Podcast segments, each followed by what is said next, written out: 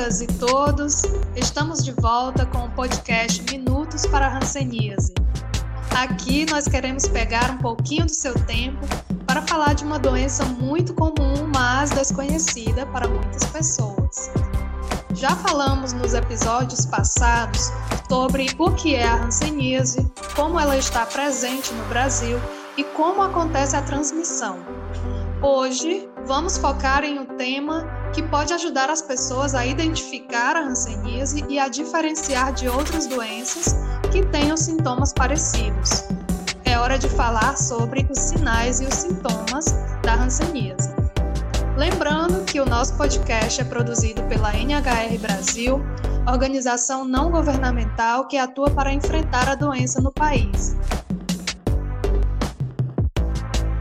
Eu sou a Thaís Brito e recebo mais uma vez a Aparecida Grossi, membro da Sociedade Brasileira de Dermatologia. Bem-vinda de volta ao nosso podcast, Aparecida. Obrigada mais uma vez pelo convite. É sempre um prazer estar aqui podendo falar de hanseníase. Muito obrigada. Bom, hoje queremos falar das formas como a hanseníase pode se manifestar no nosso corpo. E existem várias formas, mas sabemos que algumas são mais lembradas pela população em geral. Outras tendem a ser menos associadas à doença.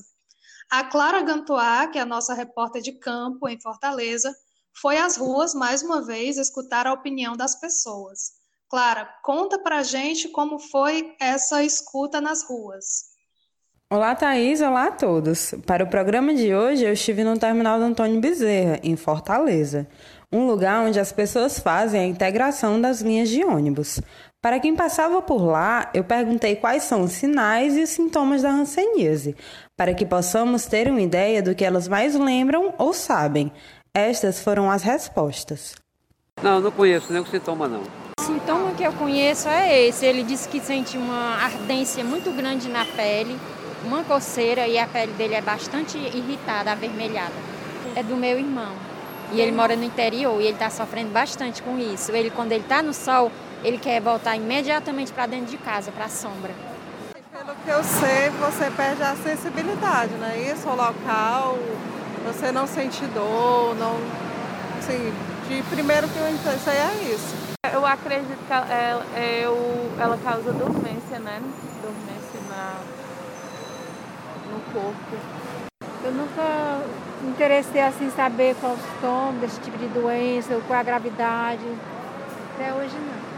Eu acho que um dos sintomas da doença geralmente aparece em alguma. Pode ser alguma manchinha de pele, isso daí, quando está um agravo, mas isso daí pode prejudicar o sistema nervoso da pessoa. Por isso, o indicado é buscar o tratamento o mais rápido possível para evitar complicações. Bom, depois de ouvir esses relatos coletados pela Clara, vamos continuar ouvindo outras pessoas para construir o nosso programa. Conversamos com três jovens que não têm proximidade com o tema da hanseníase, e essa é uma forma de alcançar também conhecimentos e opiniões que representam o senso comum sobre a doença no nosso país. Os convidados de hoje se chamam Kessia Brito, Saulo Tolentino e Eduarda Moraes. Para começar a conversa com eles, fizemos a mesma pergunta, buscando saber quais sinais e sintomas eles associam à hanseníase. A primeira que você ouve é a Kessia Brito, de 15 anos de idade. Ela mora em Fortaleza, no Ceará, e é estudante da rede pública de ensino. Vamos escutar. Eu sei que a pessoa tem algumas coceiras em algumas partes da pele, uma, outras, tem pessoas que ficam gripadas, que ficam com febre.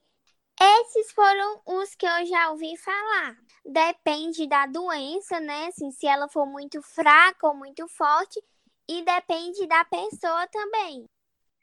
O segundo a responder é o Saulo Tolentino, de 28 anos. Ele trabalha como auxiliar de cozinha e mora em Porto Velho, capital de Rondônia. Então, assim, pelo que eu ouvi falar, é mais sobre a mancha no corpo, né? As feridas, que por causa da, dependendo do sol, do ar, rapidamente se espalha no, no, no corpo, né? Eu, eu acho que ficam mais parecendo, pelo que pelos filmes, pelo que a gente vê, seriam mais como verrugas, né? Que de acordo com, com o tempo vai aumentando, vai de cada um. Acho que assim como qualquer outra doença que possa aparecer em qualquer parte do corpo, eu acho que pode sim começar a aparecer em outras partes. E a terceira participante é a Eduarda Moraes, tem 17 anos, cursa o ensino médio na escola particular e mora em Petrolina, no interior de Pernambuco. É, eu acho que deve ser coceira, tipo, vermelhidão na pele, algumas coisas assim. Eu acho que pode ser uma região específica, tipo, é que eu não sei se a pessoa pega, tipo, por uma bactéria, eu realmente não sei, mas se for, eu acho que tipo, é no local ou então em regiões próximas. Eu acho que vai se espalhando bem aos poucos, mas acho que sim. Vamos agora conversar com a Aparecida Grossi sobre as respostas ouvidas até aqui. Quais são esses sinais visíveis né, que as pessoas podem perceber na pele que são associadas à hanseníase? Sim, a hanseníase é uma doença que acomete os nervos periféricos, mas também a pele. E na pele pode manifestar através de manchas, manchas brancas ou manchas vermelhas em qualquer parte do corpo. Mas a característica principal dessas manchas é a dormência. No local da mancha, a pessoa não sente a diferença do frio, do quente, não percebe o tato no local da mancha. Isso pode acontecer em qualquer parte do corpo. Existem partes do corpo em que tem uma maior chance de aparecer, apesar de poder aparecer em qualquer região? Sim, as partes mais externas têm mais facilidade, né? as extremidades, mas também o tronco. Podem aparecer essas manchas sempre com essas características, ou brancas ou vermelhas, mas pode aparecer também infiltrações da pele, vermelhidão na pele, e também caroços e nódulos. E além da pele, né, existem outras alterações causadas pela hanseníase, as pessoas que a gente ouviu nas ruas até relataram. É, eu gostaria que você comentasse um pouco sobre isso, quais são as outras formas de manifestação da doença e também se é possível que alguém tenha apenas esses sintomas sem que nada apareça na pele e seja hanseníase. Sim, é verdade. A hanseníase pode iniciar com fraqueza muscular, ou nas mãos, ou nos pés, ou mesmo nos olhos, nas pálpebras, por exemplo, em relação ao fechamento das pálpebras, e também a córnea pode ficar insensível. Você pode ter isso de uma maneira lenta, progressiva, além das manchas que também podem ser anestésicas. É muito frequente a pessoa ter uma dificuldade para usar sandálias, por exemplo, pode é, sentir que está perdendo o, a sandália do pé. Então, ela tem dificuldade em segurar a sandália, porque não percebe a, a sensibilidade nos pés. Pode ter também, frequentemente, é, risco de queimadura, se as mãos estão insensíveis. Pode ter queimadura nas mãos, pode cortar, ferir, machucar, sem perceber. E pode também ter dificuldade em relação aos olhos, porque quando você tem uma areia no seu olho, você imediatamente quer limpar, quer retirar. E se a pessoa tem a córnea insensível, ela pode sentir algum cisco, alguma areia no olho e não perceber que tem esse incômodo no olho pela insensibilidade.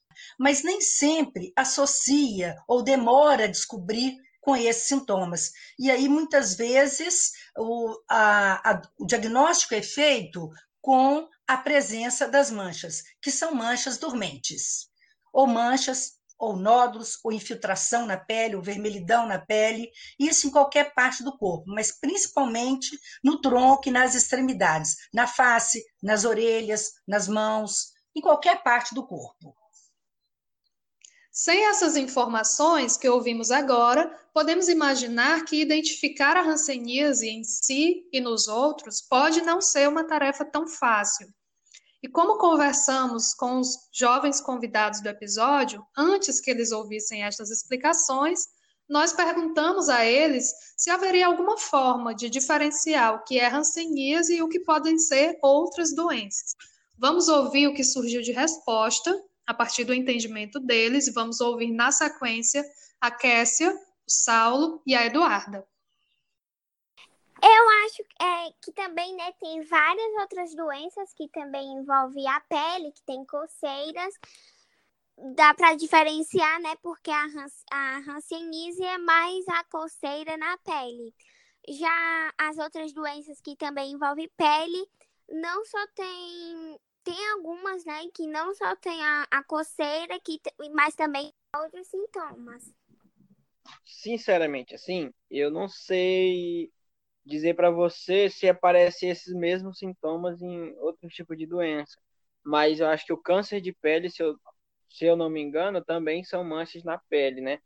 Não são como feridas grandes, mas também é uma mancha na, na pele. Eu não sei, mas eu acho que é alguma coisa mais visual mesmo. Tipo, não sei. É, por exemplo, é, tem problema de higiene que a pele fica seca, né? Aí, tipo, hanseníase, vamos supor, poderia ser umas bolinhas. Uhum. Eu acho que é uma coisa mais vermelha mesmo, tipo, ou, ou uma coisa tipo com pus dentro, não sei, mas eu imagino mais pro lado do vermelho, assim. Bom, como as respostas deles consideraram bastante os aspectos da pele, é, vamos começar por eles, pela pele, e pelo que podemos perceber de uma forma mais visível. Quando alguém perceber manchas, caroços, inchaços na pele, o que, que podemos observar para diferenciar de outras doenças? Como saber se aquilo pode ser hanseníase?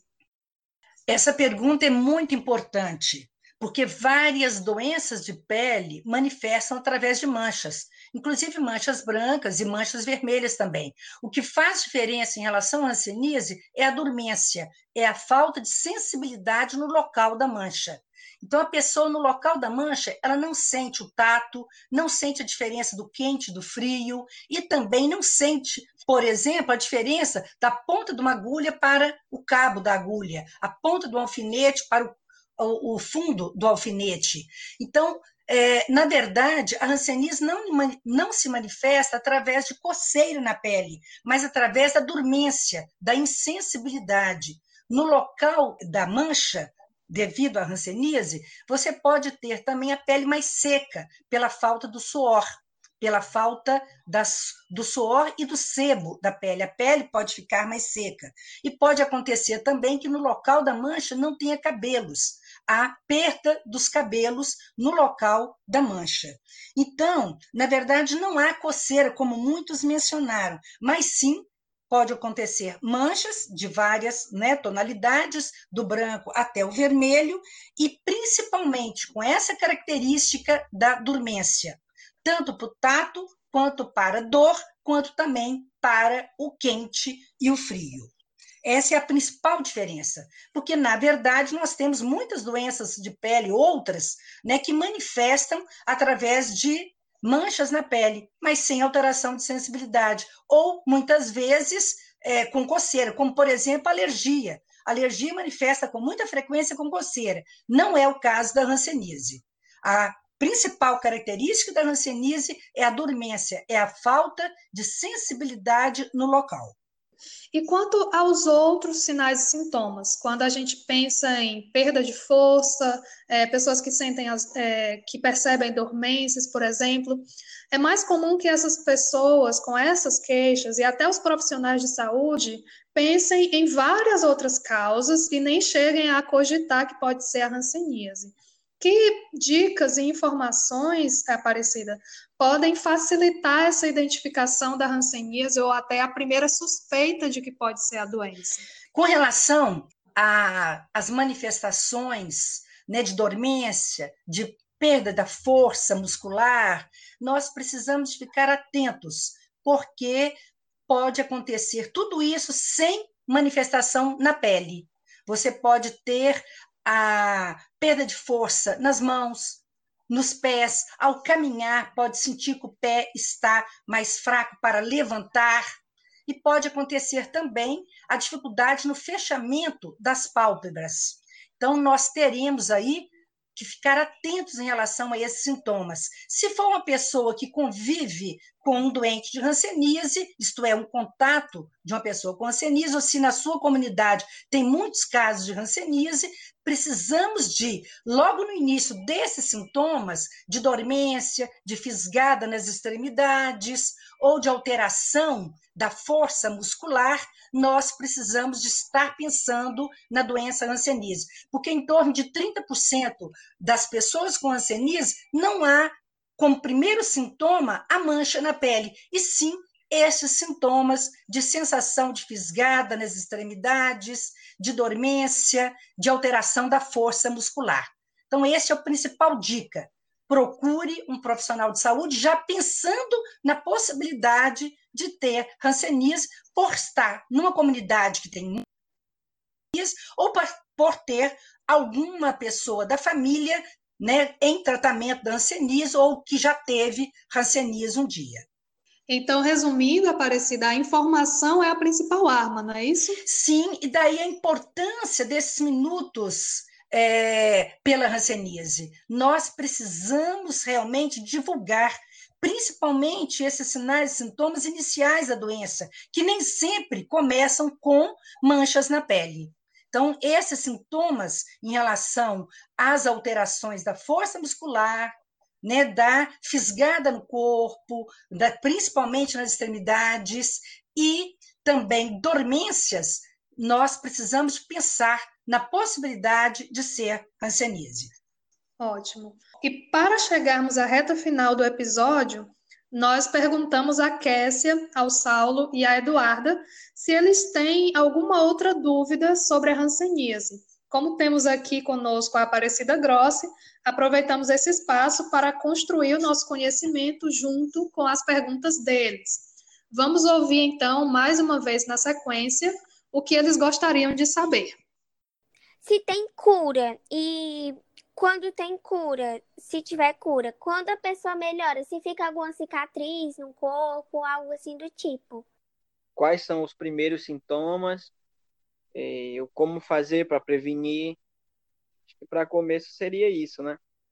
Eu vou querer saber, tipo, como se adquire a doença mesmo, que eu não sei. É mais isso. Vou convidar então a Aparecida para responder a essas três dúvidas trazidas por eles. Eu gostaria muito de agradecer a Kécia, o Saulo e Eduarda pela participação e por essas importantes perguntas. A Kécia pergunta se tem cura. Sim, Kécia. A hanseníase é uma doença curável. É, de todas as doenças contagiosas, é aquela que tem menor poder de contágio e é fácil para tratar e é fácil para curar.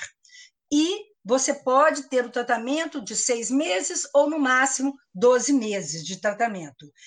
Se você faz o diagnóstico precoce logo no início da doença, e se você inicia é, prontamente o tratamento, a chance de ter alguma cicatriz, ou alguma marca, alguma sequela é muito pequena. Quanto mais precoce o diagnóstico e o início do tratamento, mais chance tem de tratar, curar e de não ter nenhuma sequela, nenhuma marca.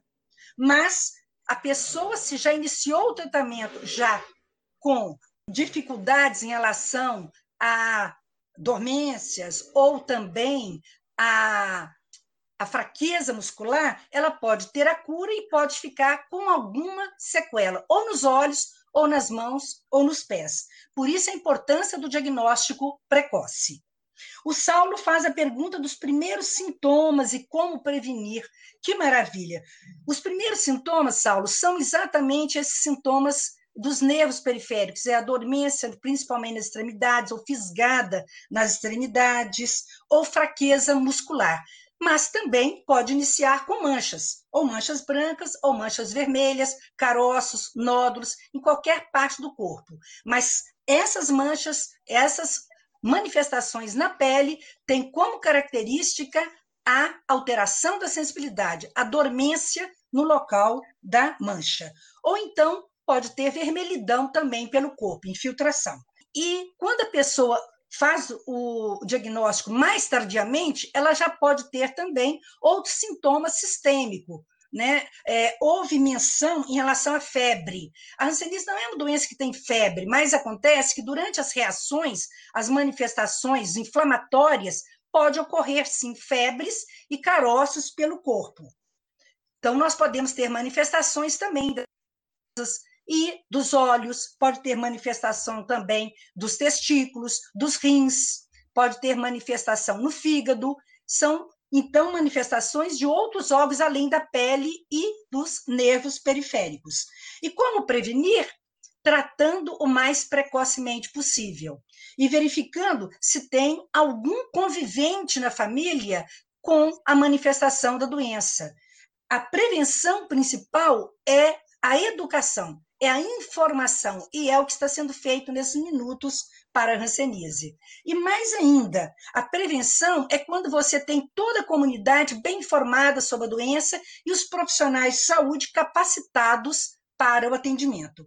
Aqueles conviventes de uma pessoa com hanseníase devem fazer um exame da pele e dos nervos periféricos também, e se eles não têm nenhuma manifestação da doença, eles podem tomar a vacina BCG, porque as pessoas que convivem com um doente hanseníase que toma a vacina BCG, adoecem menos de hanseníase. E se, caso eles adoecerem, eles adoecem da forma mais inicial da doença, mais fácil para tratar e para curar.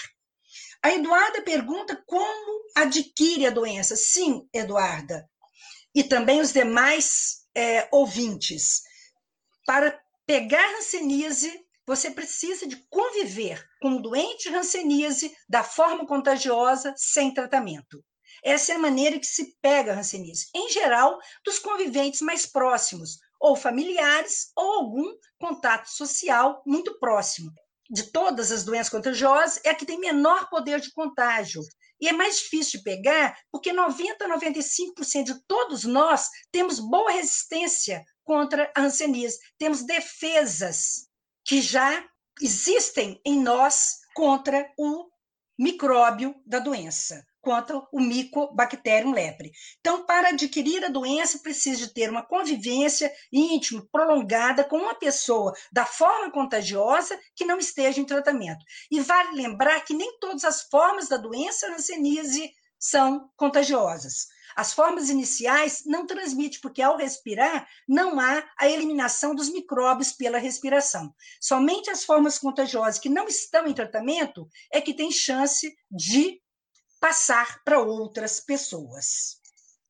Muito obrigada, Aparecida Grossi, por todas essas informações. Acredito que as dúvidas foram contempladas né, nessa, nessa sua resposta e agradeço muito. Continuo me colocando à disposição, não só da NHR Brasil, nesse importante projeto do Minutos para Hanseníase, mas também de todos aqueles que desejarem mais informação.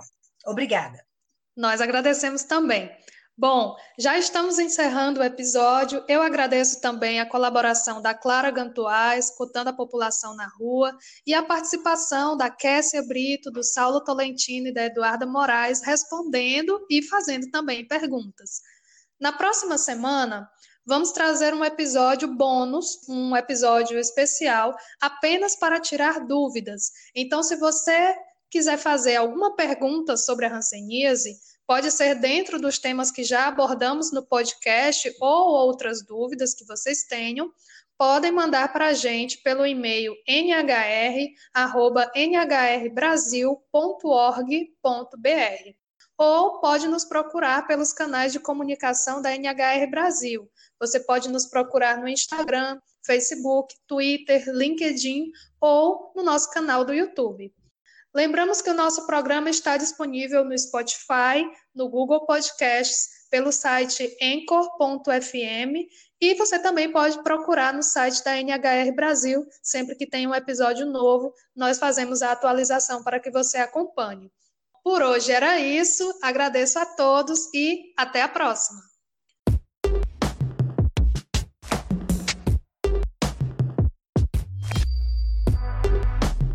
Podcast Minutos para Hanseníase é uma realização da NHR Brasil. Apresentação e edição Thaís Brito, produção e apuração de campo Clara Gantois, participação nesse episódio Aparecida Grossa.